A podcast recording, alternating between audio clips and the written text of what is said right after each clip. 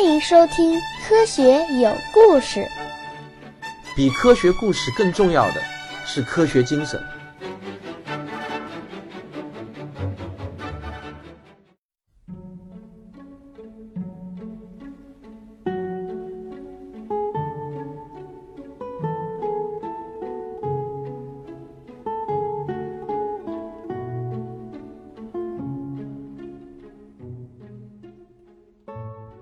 好，继续为大家讲时间的形状相对论史话。一九八二年，法国奥赛研究所在人类历史上，这是对 EPR 实验进行的首次严格的实验检测。这次实验呢，就被称之为阿斯派克特实验。这个名字呢，就是以这次实验的领导者阿斯派克特来命名的。这次实验呢，总共进行了三个多小时，两个分裂的量子分离的距离呢，达到了十二米。积累了海量的数据，最后的结果与量子论的预言完全相符。爱因斯坦这次是输得彻彻底底啊！从此呢，EPR 实验也就被称之为了 EPR 杨谬。从阿斯派克特实验开始，全世界各地的量子物理实验室呢，都展开了一直持续到今天的 EPR 实验竞赛。实验的精度是越来越高。实验的原型呢，也越来越接近爱因斯坦最原始的那个想法，两个量子分离的距离也越来越远，而且实验对象甚至增加到了六个量子。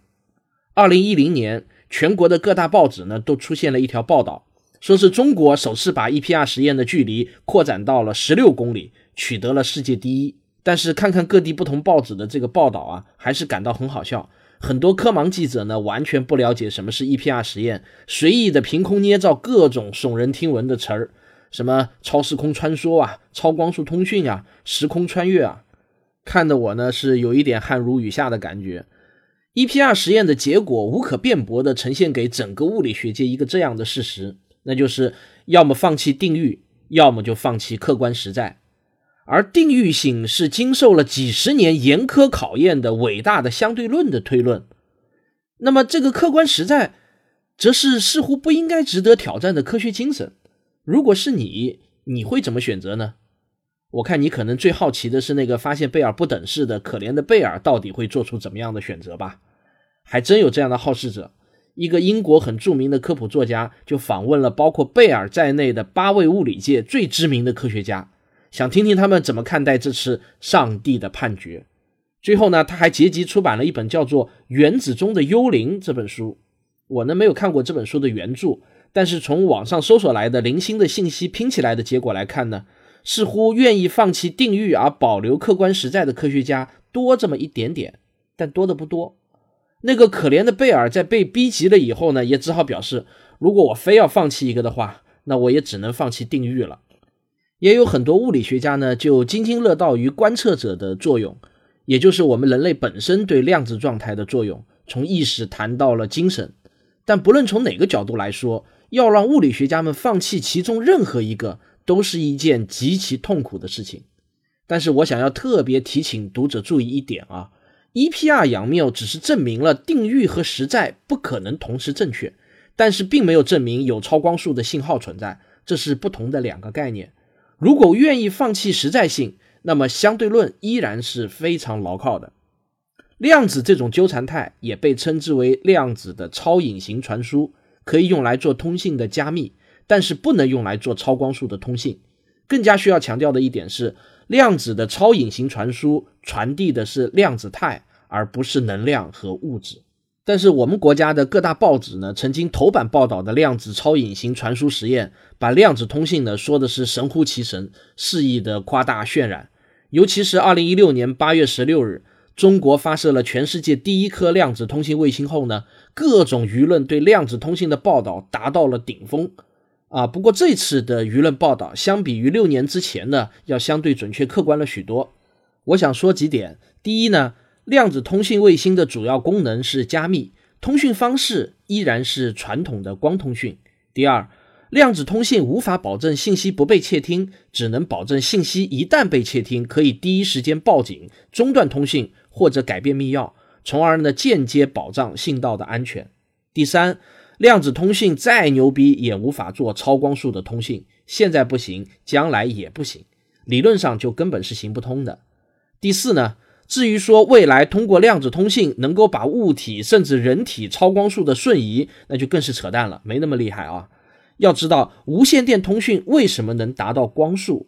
因为传递信息的媒介是光子，而光子呢是没有静质量的，所以能达到光速。但一旦要传递有质量的物质，理论上就不可能达到光速，更不要说超过光速了。迄今为止，人类还没有发明任何一种理论可以允许超光速传输能量、物质或者信息。但不管怎么说呢，物理学走到了今天。已经大大出乎了牛顿和爱因斯坦们的预料，它逐渐在人们的眼前就呈现出了这样的一幅图景：在常规尺度上呢，适用于牛顿力学；而到了微观尺度呢，就适用于量子理论；那么到了宏观尺度呢，就适用于相对论。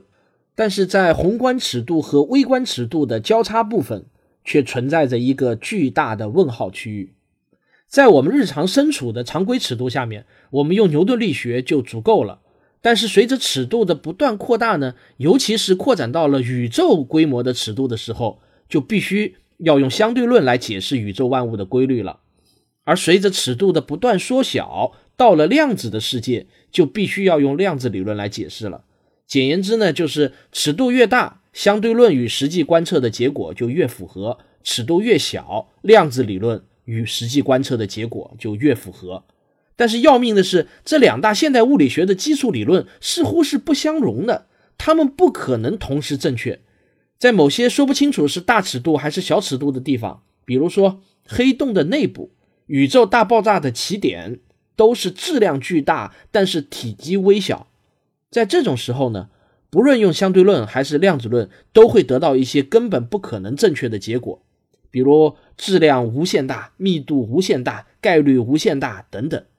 那么在物理学中，如果出现了无限大这样子的数学结果，这个本身就意味着理论出错了。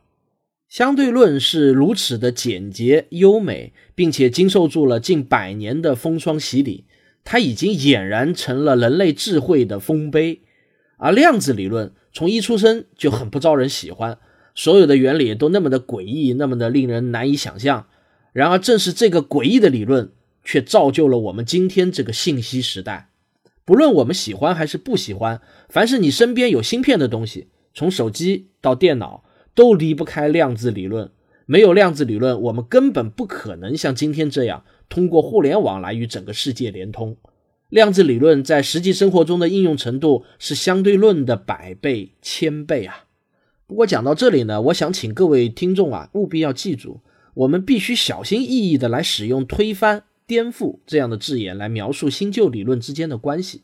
在某些特定的场合下面呢，为了吸引眼球，我们偶尔也这么说说也是没关系的啊。我自己有时候也这么说。但你真想表达自己发现了一个新理论的时候，你最好不要说你推翻了旧理论，或者说你颠覆了旧理论。我们可以看到啊，相对论是对牛顿理论的修正。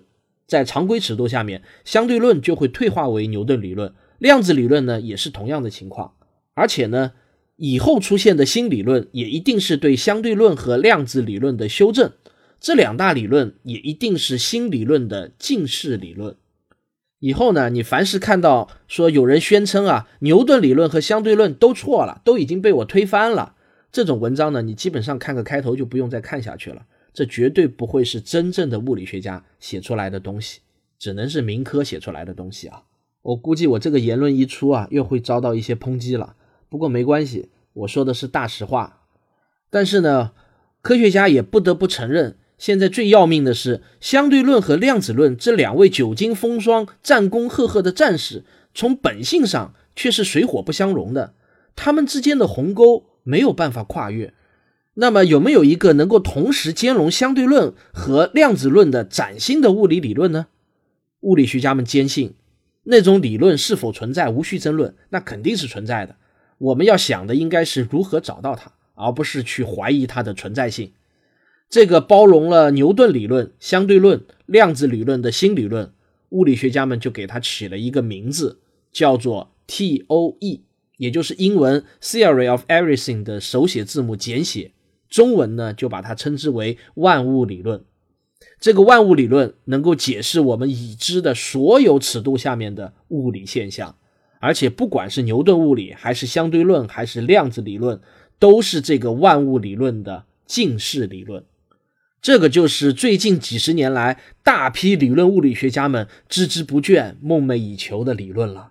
而现在我们所处的这个时代，似乎又是一个创世纪的时代。天下英雄辈出，万物理论的尾巴似乎已经被我们揪到了。物理学的又一个黄金时代已经到来。错过了这个时代的未来物理学家，在翻看今天的物理学史的时候，那种感叹可能就如同我们现在看上世纪初的那些激动人心的物理大发现的日子了。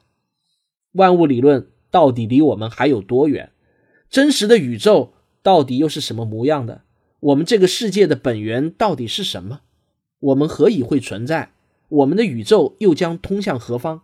这一切有答案吗？或许，正如现代的物理学家们告诉我们的那样，我们的宇宙真的是一首气势恢宏的交响乐。那么，为什么物理学家会这么说呢？请听我继续往下讲。本书的压轴大戏即将上演。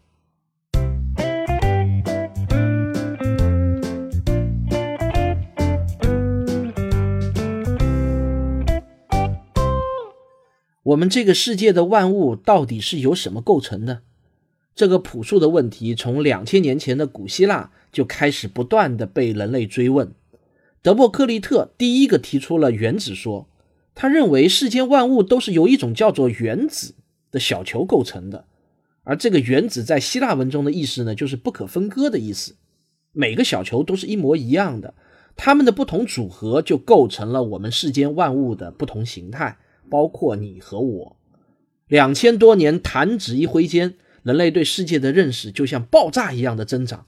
很快，化学元素被发现，门捷列夫发现了元素周期表。再后来呢，现代的原子理论发展起来了，卢瑟福发现原子并非不可分割，而是可以分解为原子核和电子。再往下，原子核又可以分割为质子和中子。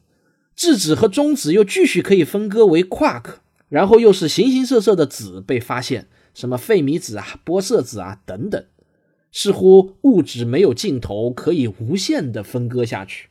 但是终于有到头的一天了。根据现代最新的物理理论，到头来呢，一切都是空。对的，刚才还在一本正经的讲科学史课，突然呢，我现在似乎又开始玩起哲学的概念了。我已经听到了，你心里大概在犯嘀咕。No no no，我是在很认真的告诉你，真的，到头来一切都是空。比如你拿起一杯水，仰头一口气喝下去，那么我来问你，你喝到的是什么呢？你可能会说水啊，化学分子式为 H2O，两个氢原子和一个氧原子组成了水分子。好吧，我承认你喝下去了无数的氢原子和氧原子。那你知道原子又是怎样的一番情景吗？让我来告诉你，原子是由原子核和电子组成，原子核只占到整个原子体积的几千亿分之一，而电子比原子核还要小一千倍。我给你打个比方啊，整个原子呢就像一个足球场那么大的一个气泡，原子核呢其实就相当于其中的一粒沙子，而电子呢就像一小颗灰尘一样在气泡里头飞来飞去。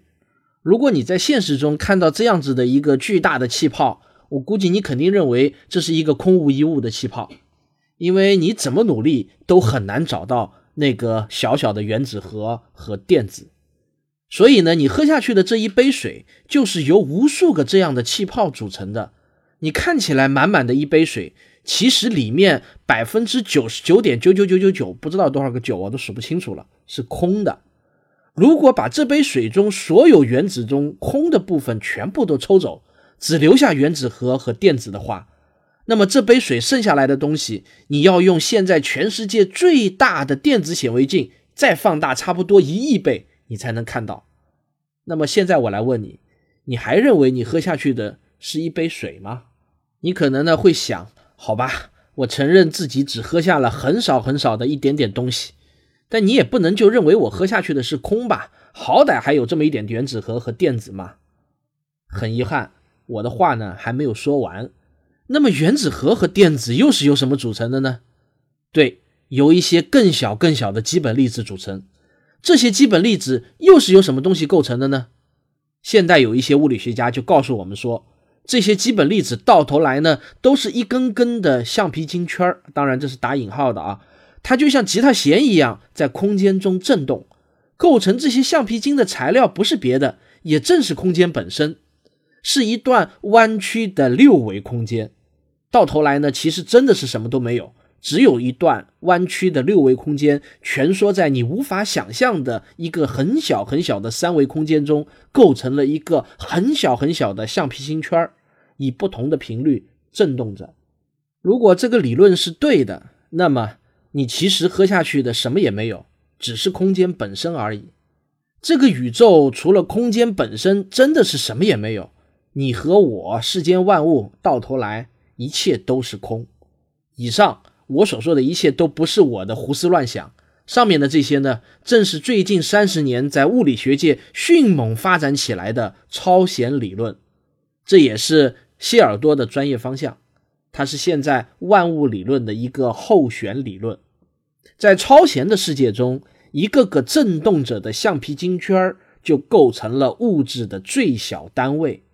不同的振动频率构成了不同的基本粒子，不同的基本粒子组合又构成了质子、中子和电子，质子和中子组合在一起又构成了原子核，原子核和电子在一起构成了原子，原子构成分子，分子构成材料，材料构成世间万物，包括你和我。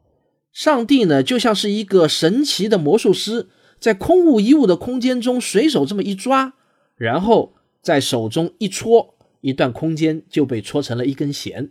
然后他捏起弦的两头，在空中打了一个结，再用手指这么轻轻的一弹，于是弦就震动了起来。这就是 quark。接着呢，上帝又用同样的手法制作了胶子、中微子、费米子、玻色子等等等等。最后。他用眼花缭乱的迅捷手法，不知怎么的就用这些子组成了质子、中子、电子、原子、分子、精子、银子。如果上帝可以听见震动着的弦发出的声音，那么每一个基本粒子就是一个音符，原子就是乐句，分子就是乐段，世间万物，你和我就是乐章，整个宇宙就是一首恢宏的交响乐。这首交响乐从宇宙诞生的那天起就开始演奏，直到宇宙消失的那天为止，永不停歇。宇宙是一首永不停歇的交响乐，我们都是这首交响乐的华美乐章。这些听起来美妙但又不可思议的事情，到底是怎么被发现的？物理学家何以敢向世人宣布“到头来一切都是空”这样的宣言呢？超弦理论家们到底有些什么样的线索？未来我们又需要怎样去证明它？那么这就让我带你去了解一下他们是如何探索隐藏在物质最深处的秘密的。你一定会被人类所展现出来的那种惊人的智慧所折服。宇宙让我们敬畏，但是物理学家们也同样值得我们敬畏。好了，我们这期就讲到这里。科学有故事。下一期接着为您讲击碎原子。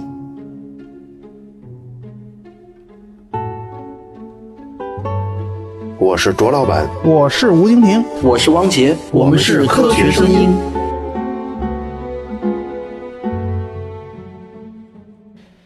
呃，时间的形状这个节目呢，马上就要进入到尾声了，我估计最多还有两期吧，就要结束了。呃，那么结束之后我做什么呢？除了另外一个寻找外星人的科学的系列，我还将继续做下去以外呢，我还会给大家带来一个崭新的节目。那这个节目是什么呢？我给大家放一小段，给大家尝个鲜啊。普遍认为呢，一八一八年是世界科幻的元年。为什么这么说呢？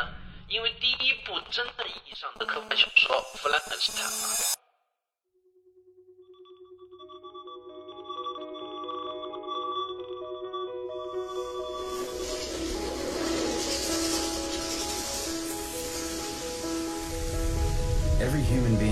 basic instinct to help each other out.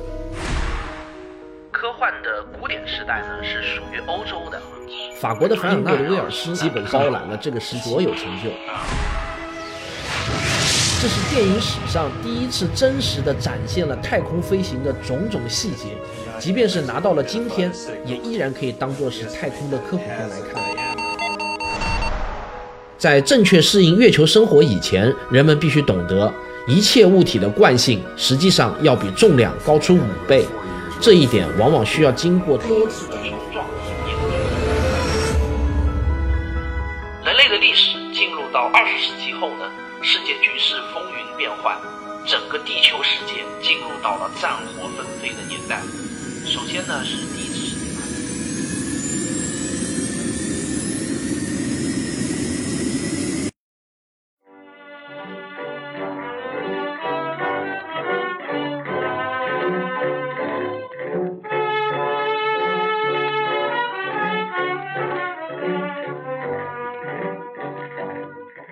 了一会儿呢，这个音乐突然就被打断了。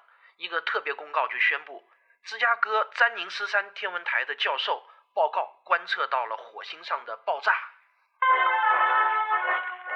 Ladies and gentlemen, we interrupt our program of dance music to bring you a special bulletin from the Intercontinental Radio News.